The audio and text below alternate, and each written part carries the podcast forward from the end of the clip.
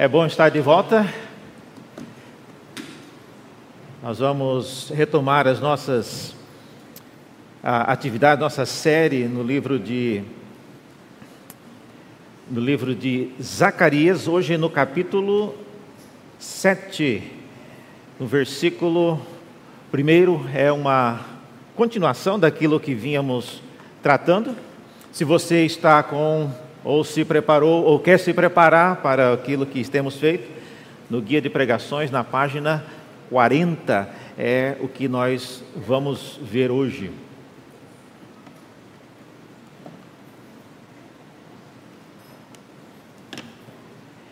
Eu vou tentar transmitir aqui da frente, viu?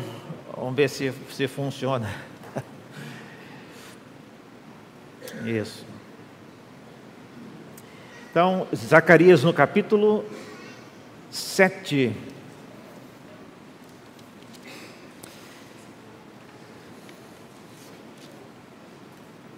Diz assim a palavra do Senhor. No ano quarto do reinado de Dario, no quarto dia do nono mês, que é o mês de Quisleu, a palavra do Senhor veio a Zacarias.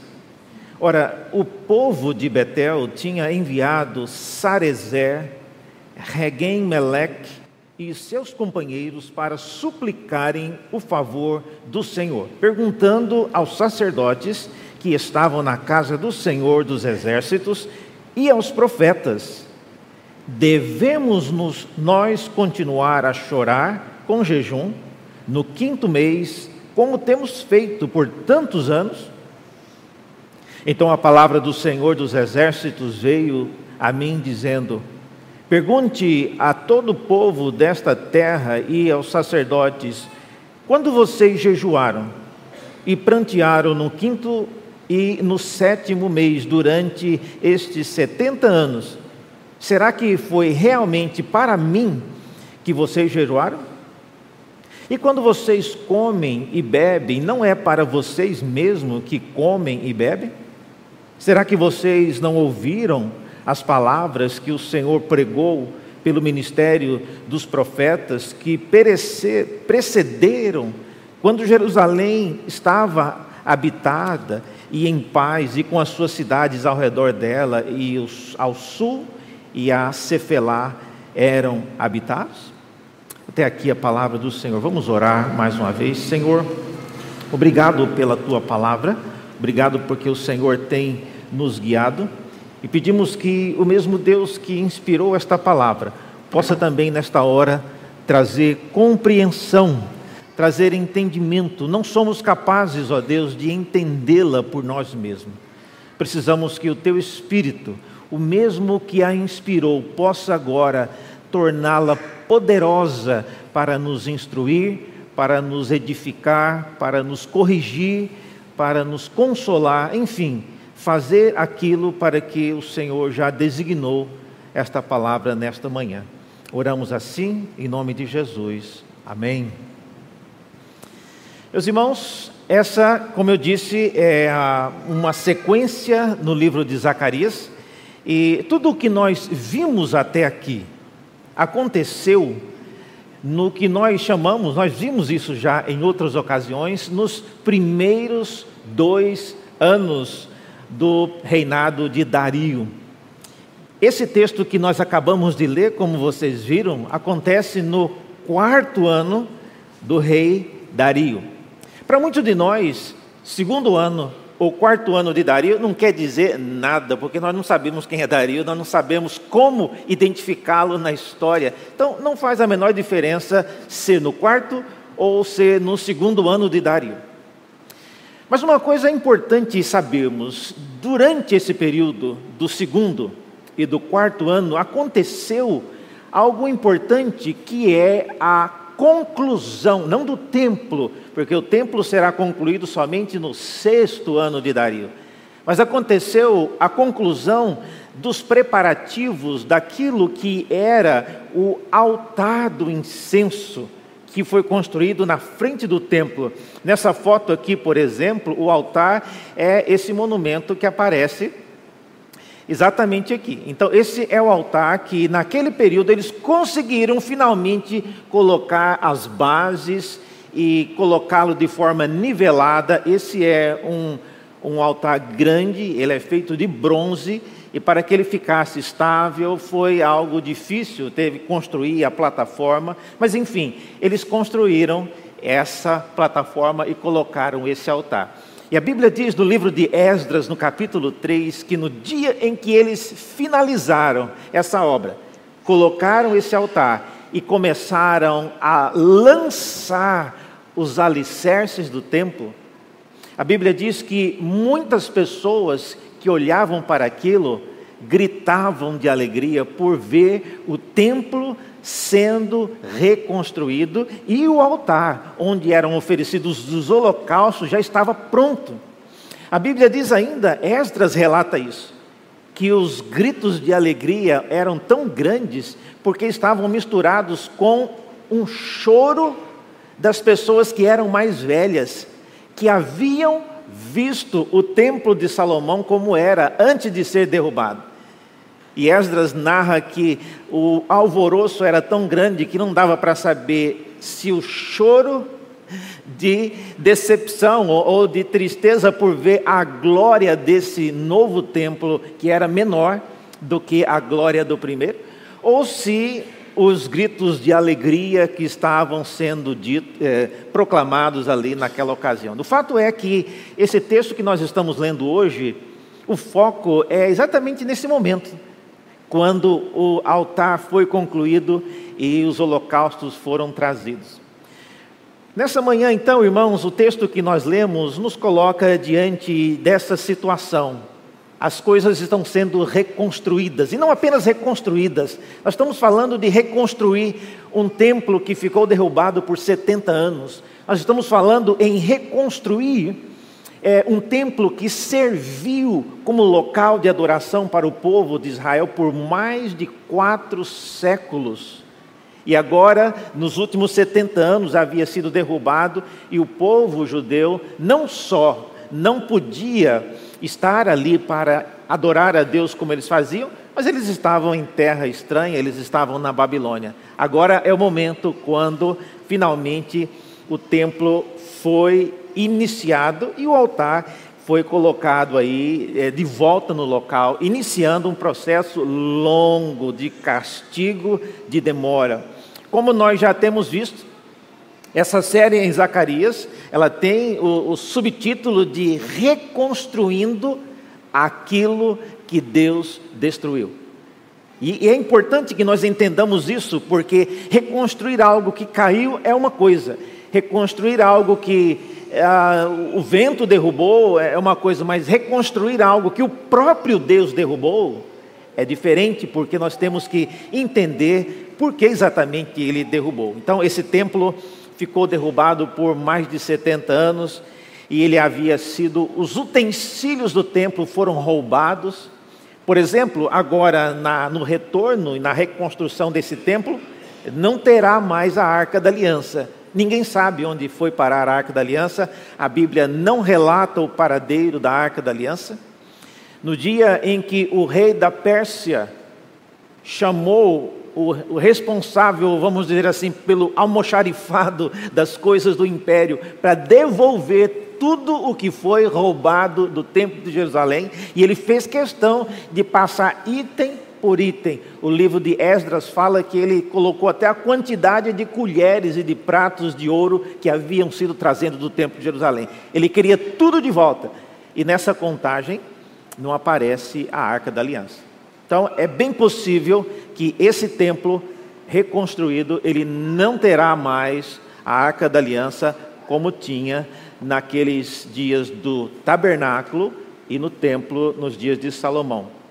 Mas essa esse texto, então, caminha a uma pergunta que é feita. Se vocês viram aí no seu texto, no versículo 2, a pergunta que é feita, e a pergunta que eu queria iniciar então a nossa reflexão hoje é se eles deveriam continuar chorando e jejuando como eles vinham fazendo há tanto tempo. Se você tiver uma caneta aí, quiser sublinhar isso aí, essa é a pergunta central que gera toda a palavra, toda a resposta que o texto vai dar. Esse povo é chamado aqui o povo de Betel, eles vieram fazer uma consulta aos sacerdotes e aos profetas para saber se eles deveriam continuar chorando e jejuando como eles vinham fazendo há tanto tempo. Então é por causa dessa pergunta então que Zacarias ele entra em cena e a resposta que ele traz da parte do Senhor é objeto então da nossa reflexão. Essa pergunta, irmãos, que o povo de Betel faz, ela gera pelo menos três ah, curiosidades que nós vamos ter que responder. Primeiro é quem é esse povo de Betel? Nós estamos falando do da, o templo sendo reconstruído em Jerusalém. Então, quem é esse povo de Betel que manda uma comitiva para fazer essa consulta ao, a Deus? Segundo, por que, que eles fizeram essa consulta? Por que, que eles têm o desejo de ah, parar ou não de fazer esse jejum e esse lamento por causa eh, de alguma situação que a gente nem sabe o que é?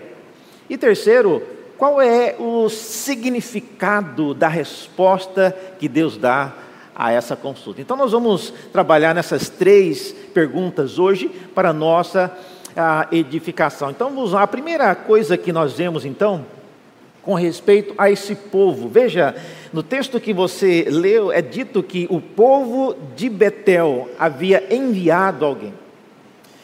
Betel, vamos pensar um pouco na localização. Betel, é, não sei quantos se lembram, mas no período do Antigo Testamento, a terra foi dividida das doze tribos. Então, mesmo que você não consiga enxergar tão bem daí, mas vocês devem se lembrar que a terra foi dividida em doze tribos, cada tribo tinha uma porção. Então, é mais ou menos isso aí, a, a visualização da terra nos dias que Moisés e Josué conquistaram, Josué conquistou a terra. Se você der um zoom, por exemplo, aqui nessa parte, que aí é que vai estar Jerusalém e Betel, então, um, uma visualização mais próxima, então você tem aqui Jerusalém e você tem aqui Betel. Então, eles estavam em tribos diferentes. A distância de Jerusalém para Betel é de 17 quilômetros. Então, elas eram próximas, eram cidades próximas, mas no período do Antigo Testamento, elas pertenciam a tribos diferentes. Jerusalém na tribo de Judá e Betel na tribo de Efraim, então em locais diferentes. O problema é que depois da, do cativeiro, isso tudo mudou, porque os persas não tinham nenhum interesse em manter as divisões da terra. Então eles fizeram três grandes porções e está bom demais. Essa porção principal aqui, circulada de vermelho, eles chamaram de Judéia. Eles não querem saber se tinha tribos, eles fizeram essa delimitação e para os persas, essa era chamada a província da Judéia. E dentro dessa província, agora, estava Jerusalém embaixo e Betel em cima. Então, eles faziam parte da mesma província. É por isso então que faz sentido Betel recorrer a Jerusalém para pedir essas informações, porque eles são da mesma província. Lembrando que agora não tem mais um, um reinado, um trono de Davi. Jerusalém tem um governador que foi colocado pelos persas. O governo que domina agora ah, na região são os persas. Então é por isso que ah, o povo de Betel vai até Jerusalém para pedir essa informação. Então, essa é a localização. Mas, além da localização, qual é a formação? Quem é esse povo chamado, esse povo de Betel? Aqui eu gostaria de chamar a sua atenção para um texto, se você. Vale a pena você abrir esse texto, no segundo livro dos Reis. Nós lemos a respeito de como esse povo foi formado e as coisas que aconteceram para que ah, Betel viesse a ser quem ela foi nos dias de Zacarias. Mas para encurtar um pouco essa história, vamos ler a partir do versículo é, 27, mas deixe-me contar um pouco do que aconteceu antes. Nos dias em que o povo da região de Samaria, vocês sabem que no Antigo Testamento, o povo de Israel, depois da morte de Salomão, o reino foi dividido. Dez tribos ficaram com o norte e duas tribos ficaram com o sul. Então, essas tribos que ficaram com o norte compôs o que veio a ser chamado o reino de Israel. E a capital era em Samaria. E a parte de baixo, o reino de Judá, e a capital era em Jerusalém. No ano 722, os assírios vieram e derrubaram e conquistaram a cidade de Samaria e o reino do norte deixou de existir. E nesse período, a Bíblia, nesse texto que nós vamos ler, fala que os assírios trouxeram gente de outras regiões para morar ali e levar os habitantes de Samaria cativos para várias regiões na Assíria e em outros lugares. O que acontece é que essas pessoas que eles trouxeram para morar naquelas regiões, que vieram da Babilônia, que vieram de outros lugares, perceberam que estava crescendo o número de leões na região. E eles começaram a reportar pessoas sendo ah, pegas por leões enquanto viajavam. E eles foram reclamar para o rei da Síria: Olha, não tem como viver ali. Você colocou-nos ali, você nos trouxe lá da Babilônia para morar aqui nesse fim de mundo. Aqui está cheio de leões. Essas mulheres não podem sair para lavar as coisas no rio, nossos filhos não podem sair para brincar, porque tem o risco de leões. E o texto, eu não vou ler todo o texto porque ele é longo, mas o texto que nós vamos ler fala sobre isso. E então, para resolver essa situação, ah, o rei da Síria, preocupado então com os leões que atacavam as pessoas, veja só agora na sua Bíblia, Segundo o livro dos Reis, capítulo 17, vamos ler a partir do versículo 27. Olha só o que o rei da Síria fez por causa desses leões. Então, o rei da Síria mandou dizer: levem para lá, para lá para onde? Para Samaria. Um dos sacerdotes que vocês trouxeram de lá. Que ele vá, fique morando lá e lhes ensine a maneira de servir o Deus daquela terra. E assim, um dos sacerdotes que havia sido levado de Samaria foi e ficou morando em Betel. E lhes ensinava como deveriam temer o Senhor. Então veja, é aí que Betel começa a ser um local onde havia um centro que ensinava pessoas que não eram judeus, que haviam sido trazidos das outras nações, para aprender, servir a Deus, adorar a Deus, para que não fosse objeto. Os leões, meus irmãos, não era só porque tinha zoológico aberto, não. Esses leões eram selvagens e a Bíblia diz que quem mandava era Deus. Então, o rei da Síria toma essa iniciativa para fazer o que parece ser um centro formador de cosmovisão israelita para que eles aprendessem a temer o Senhor e parasse com esse ataque de leões. Qual é o resultado disso?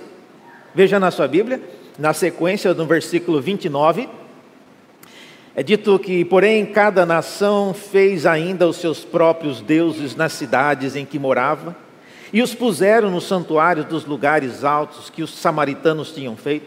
Os da Babilônia fizeram Sucote Benote. Os de Cuta fizeram Nergal. Os de Ramat fizeram Acima. Os aveus fizeram Nibais e Tartaque. E os serfavitas queimavam os seus filhos a, Adramaleque e a Anameleque, deuses de Sefarvaim. Mas adoravam também ao Senhor. Veja só, eles faziam tudo isso, queimavam todas essas coisas, adoravam todos esses deuses, mas ainda, diz o texto, adoravam o Senhor. E constituíram como sacerdote dos lugares altos homens tirados do meio do povo, os quais oficiavam a favor deles nos santuários altos, e assim eles adoravam ao Senhor e ao mesmo tempo serviam os seus próprios deuses, segundo o costume das nações por meio das quais tinham sido trazidos. Então, esse era o povo de Betel. Um povo que havia sido trazido de outras regiões do mundo para morar ali. Eles não sabiam como obedecer a Deus, eles não sabiam como agradar a Deus. Foi-lhe dado sacerdotes para que ensinasse. Eles aprenderam, mas eles não abandonaram as práticas que eles tinham ah, desde outros povos. Eles continuaram adorando juntamente. Então, esse, essa é a formação desse povo. E alguém mais específico é apresentado, o texto diz que Sarezer e os seus companheiros foram enviados, são possivelmente é, pessoas que representavam a cidade, representavam a região. Talvez não seja fácil de perceber, mas o nome Sarezer, ele é um nome acadiano, ou seja, Sarezer não era judeu, ele era estrangeiro. Ele era parte desse povo que veio de fora.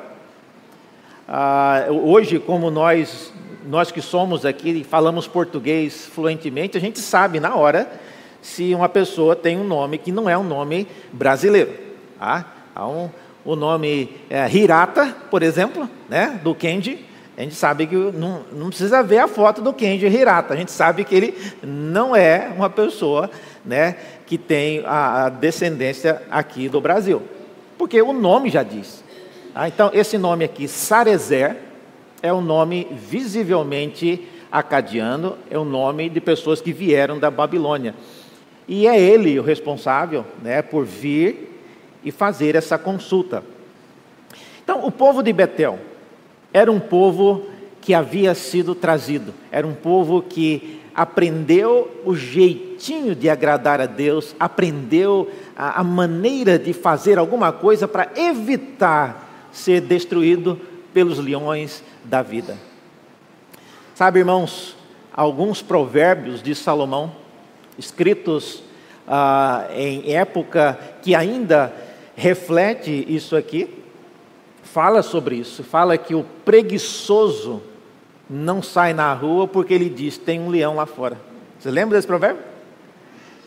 Isso não é só porque ele tem medo de leão. O preguiçoso, talvez uma melhor tradução seja a, a, a, pessoa que não tem a capacidade, não confia na sua própria integridade diante de Deus, não confia que ele teme a Deus o suficiente para que Deus não vá mandar um leão atrás dele.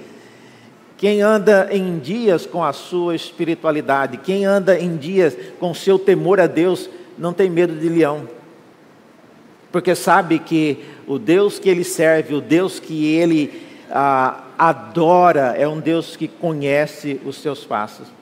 Mas aí está um povo que queria aprender a agradar a Deus, queria aprender a fazer as coisas do modo como Deus é, gosta, e fazendo isso, eles não trariam nenhum tipo de ah, maldição da parte de Deus, especialmente essa questão de leões atacando ao povo.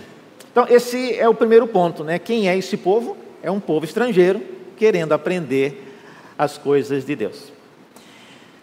É, é difícil, irmãos, às vezes a gente imaginar coisas que nós que vivemos assim no Brasil há muito tempo, mas quem já pôde morar fora ou já assiste, às vezes, documentários sobre como as coisas são feitas em outros países, ao redor do mundo, Deus é adorado de maneira muito diversa. Há muitas coisas diferentes ao redor do mundo.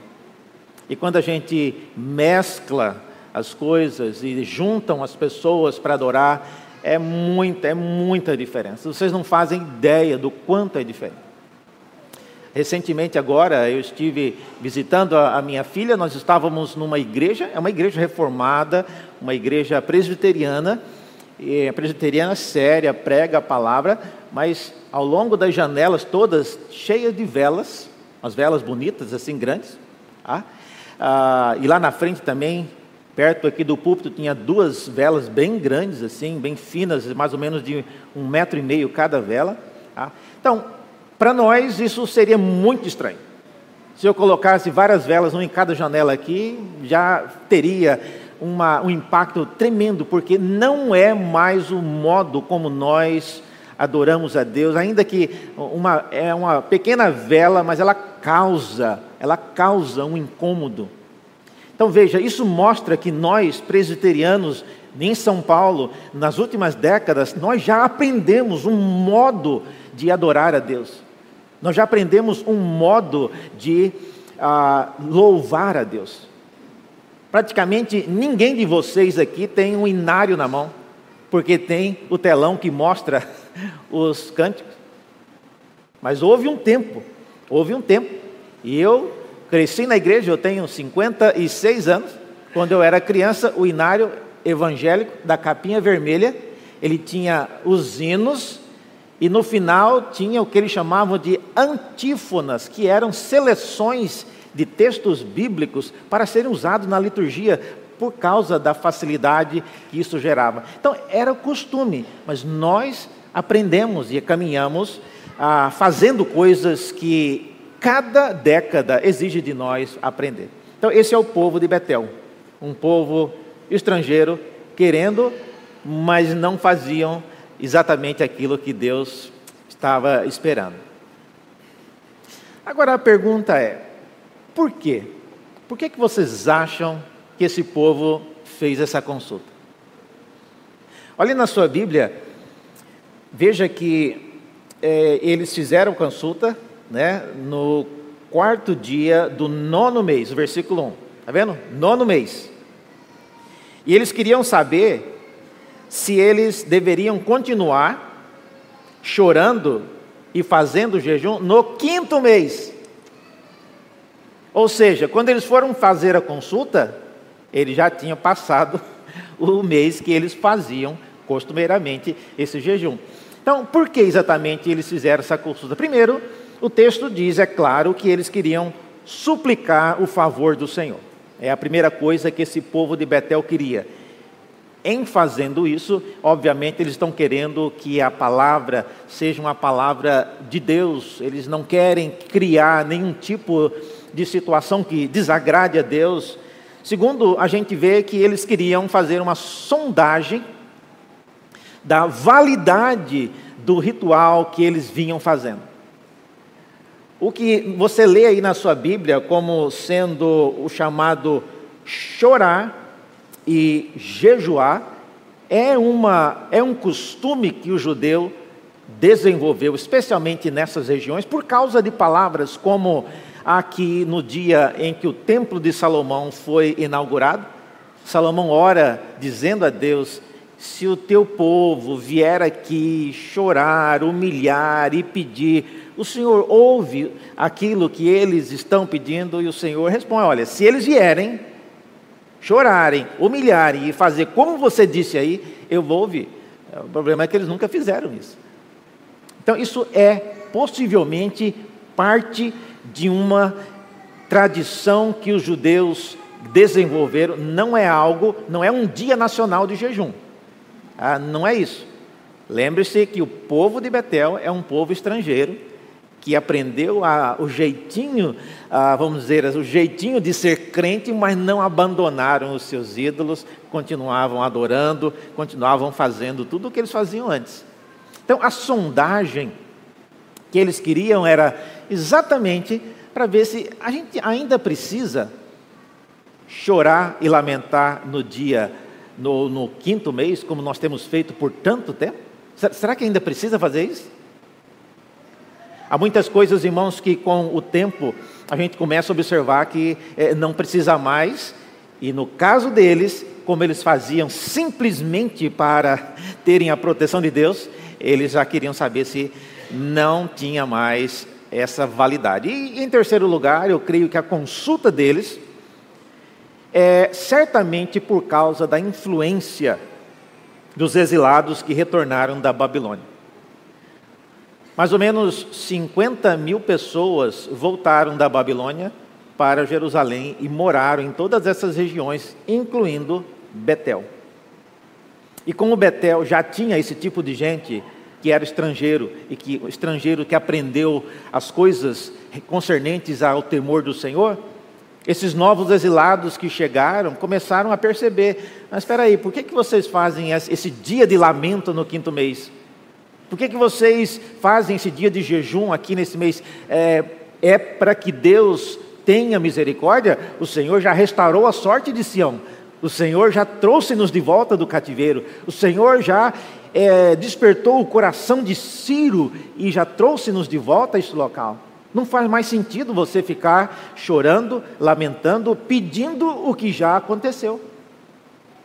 Então, certamente, essa consulta reflete a influência que os exilados que vieram da Babilônia começaram a mostrar ali naquelas regiões onde eles foram morar.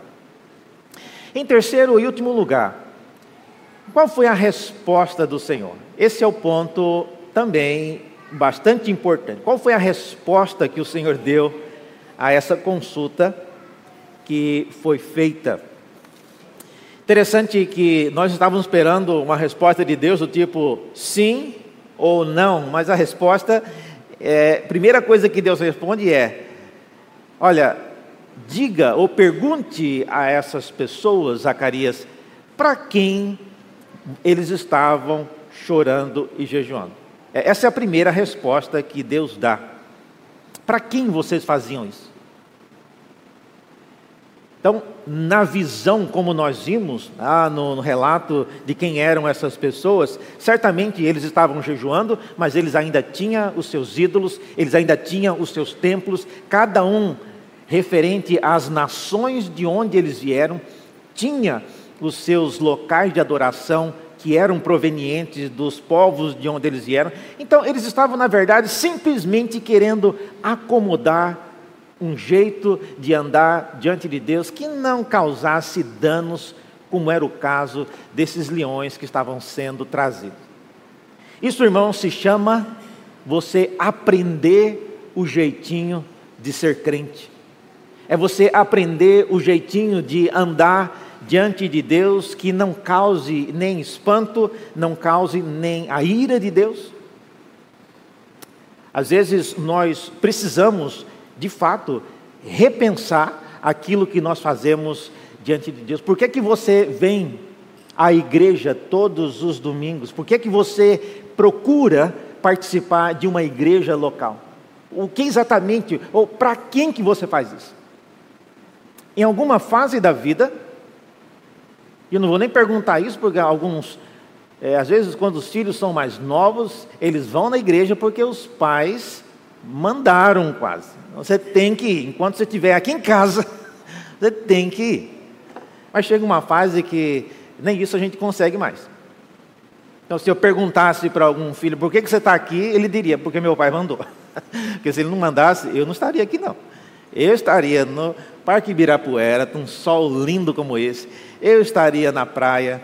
Eu estaria, olha, fazendo uma caminhada, né, andando de bicicleta ali na marginal eu estaria em muitos outros lugares, exceto socado dentro da igreja, ouvindo uma pessoa falar.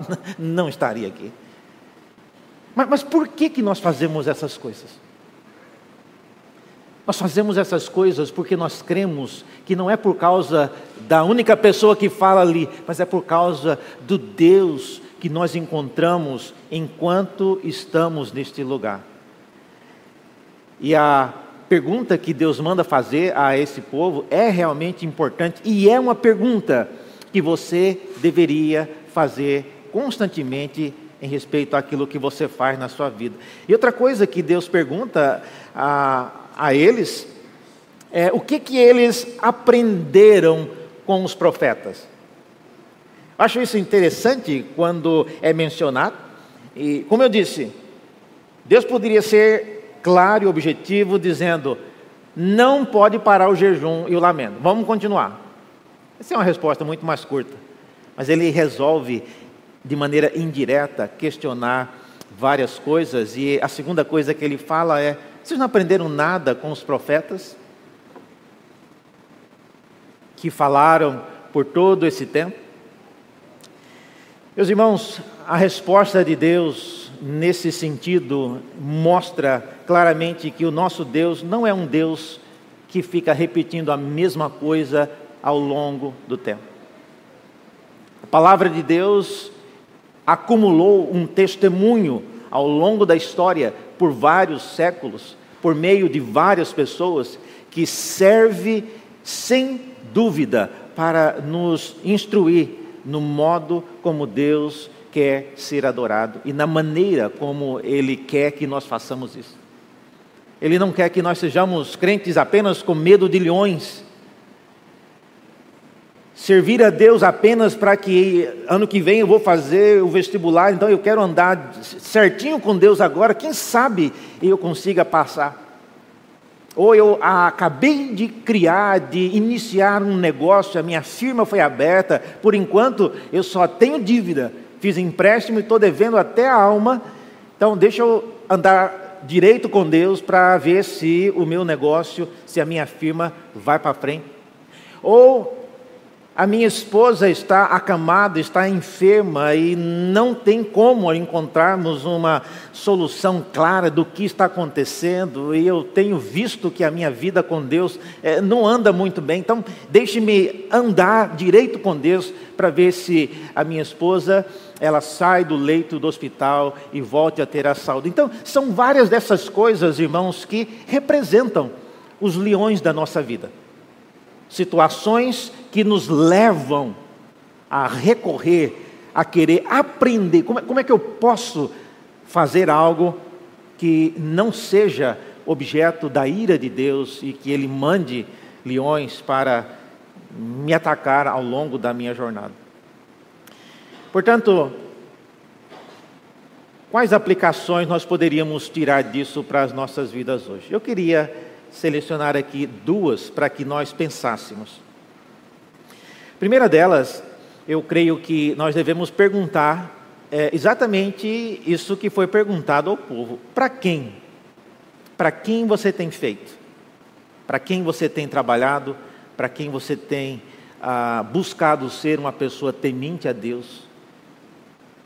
Olha, irmãos, uma das razões porque nós percebemos o modo como para quem as pessoas fazem é o que, que elas esperam em retorno.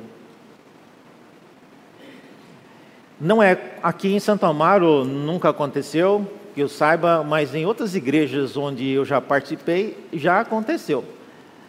A pessoa que queria é, dar uma oferta para a igreja muito grande e depois de averiguado por que, que ele queria dar essa oferta, ele queria que ele fosse lá na frente e falasse de público ah, o nome dele. Então, você não está querendo dar só uma oferta, você está querendo que o seu nome seja é, declarado. Então, a maneira como nós fazemos algumas coisas mostra para quem nós temos feito, o modo como a gente quer de volta, o modo como a gente quer ser percebido a respeito daquilo que nós fazemos.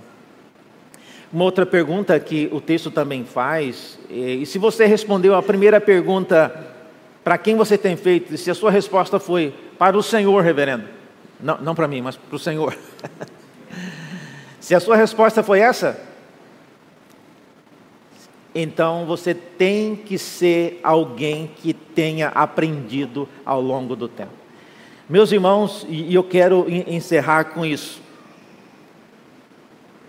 Como eu disse, eu, eu nasci na igreja presbiteriana e eu sou crente desde o berço.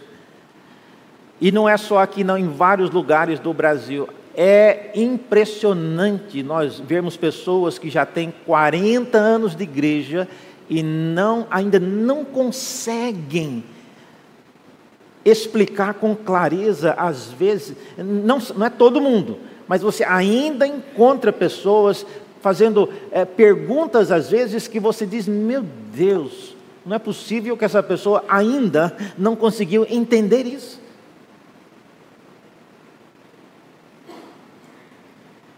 Eu vejo, às vezes, é, pessoas se preparando para é, o vestibular e tem vários vídeos ensinando como fazer uma, um cálculo, como aprender alguma coisa, e, e eu acho interessante a diligência, a maneira como as pessoas se dedicam para aprender aquilo que eles querem aprender, para que eles possam dar um passo na vida.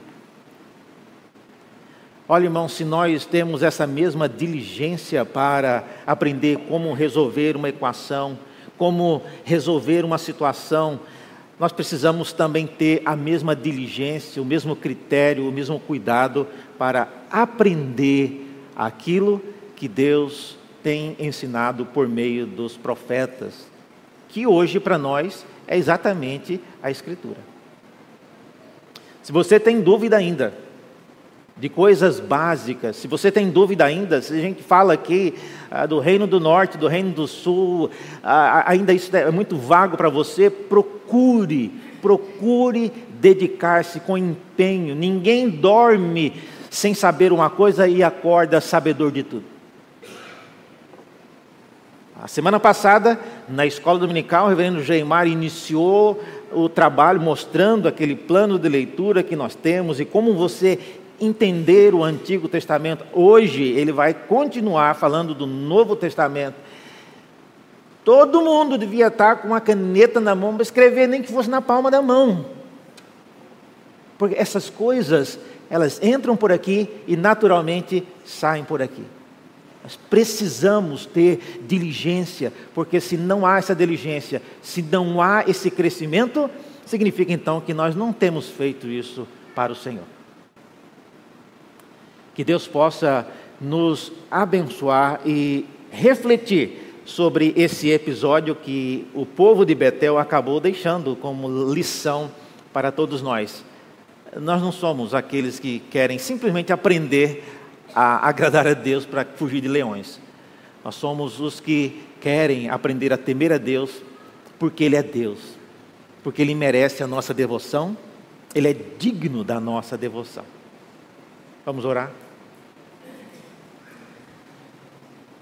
Senhor, graças te damos pelo testemunho da tua palavra e pelo modo como o Senhor tem falado por meio dos profetas ao longo dos séculos.